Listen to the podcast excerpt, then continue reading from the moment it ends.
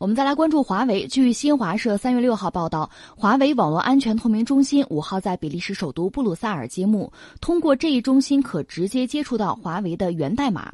布鲁塞尔是欧盟主要行政机构所在地。据华为公司介绍，这个中心立足欧洲，主要是履行三类职能：第一，展示与体验，展示华为从战略、供应链、研发到产品和解决方案的端到端的网络安全实践，包括五 G、物联网。云等华为产品和解决方案的网络安全体验。第二，交流与创新，与关键的利益方分享华为在网络安全战略、端到端的网络安全以及隐私保护实践，与业界合作伙伴共同探讨和推动相关安全标准与验证机制的建立，推动全行业在网络安全领域的技术创新。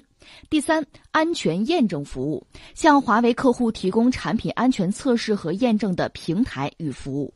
我最近看了一篇文章，是这个伊丽莎白·沃伊科，这位是麻省理工科技评论这个杂志的一个高级编辑。他一篇文章就是比较中美在五 G 领域的这个状况哈。他特别有一个尖锐的问题提出来说，这个美国在五 G 这个方面是不是已经落后了？他谈这个话题，他就做了一些比较吧。这是来自一个。美国方面也算是个圈内人，他的判断，他就讲说什么呢？看你比什么，就说美国是不是已经落后了啊？看你怎么定义武器这个竞赛。他就说，如果只是从电信运营商这个角度来看，他认为美国是领先于中国的。但是呢，如果从五 G 网络覆盖面的角度来看，那么中国很可能会胜出。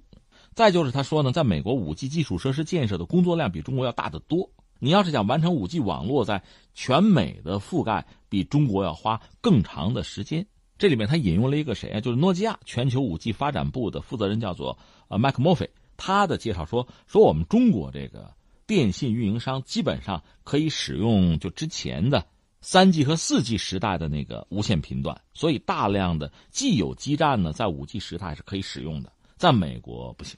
得重新来过，那么就意味着一个是投入，一个是时间，就成本会变得很高。所以从这个角度来讲，他认为中国是具备优势的。另外呢，还有很多人就是圈内人都认为中国会比美国更快的完成五 G 网络的建设工作。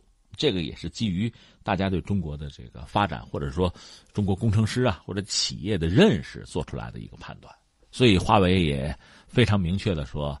这只要你美国愿意，我帮你搞啊，给你搞真的啊！因为美国之前有造假的，这个 ATT 什么的还闹出官司来了，这个就很搞笑了。那你刚才这个新闻呢，等于说是，应该说华为下了大功夫，下了大力气。实际上这也意味着巨大的投入，就是把这个东西做完全的展示。你们不是总念叨我说有什么安全隐患吗？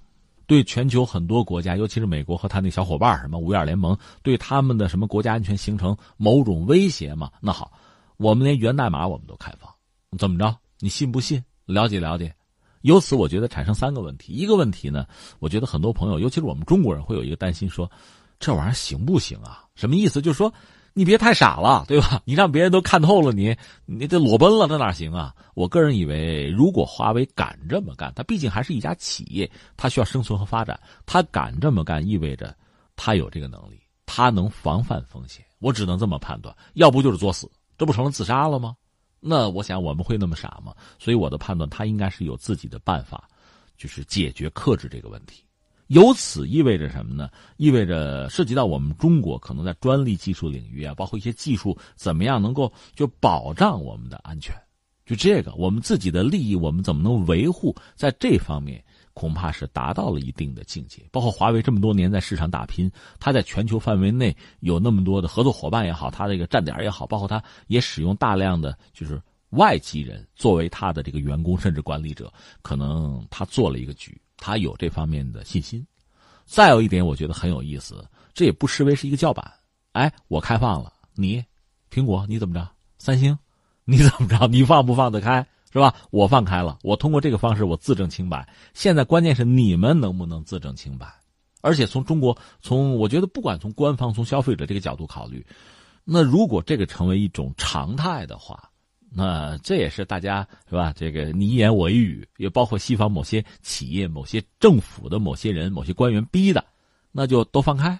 那不放开，你的产品在我们市场上怎么玩啊？对吧？咱们说一说吧，这是很有意思的一个事情。我看到《纽约时报》就发布了一篇文章，表示两名知情人士透露，华为公司正在准备状告美国政府禁止联邦机构使用该公司的产品，而且华为计划是在本周宣布此项诉讼。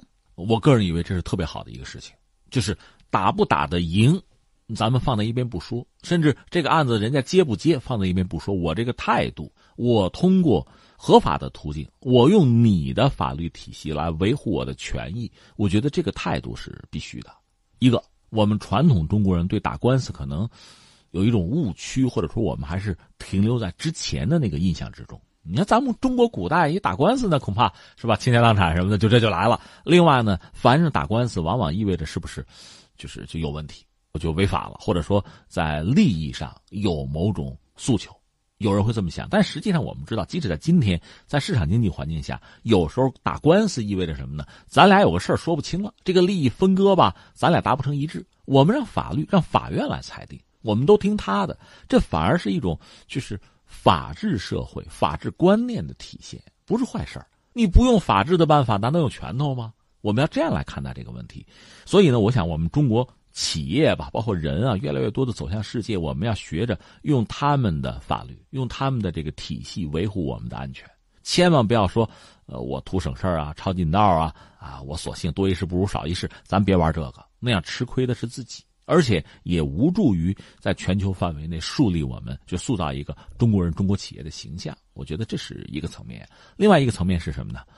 我想到了一个人，就是已故的新加坡那个资政李光耀。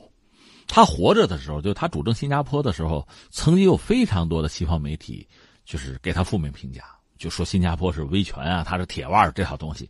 他呢是受过西方教育，所以他呢就非常懂。以其人之道还治其人之身，你不是报道我？你总说我这个那个，那我告你啊！我就用法律武器，我就告你，我让你赔我，我告到你倾家荡产，告到你彻底闭嘴。最后呢，最后呢，就是倾家荡产，彻底闭嘴，就是这个样子。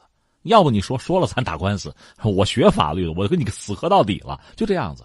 哎，那新加坡到底还是不是维权啊？李光耀这个人到底铁不铁腕啊？你们怎么不说了呀？对吧？他以前那样，现在还这样，那怎么你们就不说了？这算是双重标准，还是被告怕了呢？我们要问一句这个东西。所以华为现在这么做，我觉得非常有必要。当然，另外呢，大家也能想到，这个咱们老百姓话讲，也当广告吧。就是你到底是一个什么企业？为什么很多人怀疑你？你怎么来证明你的清白？同时让更多的人信任你？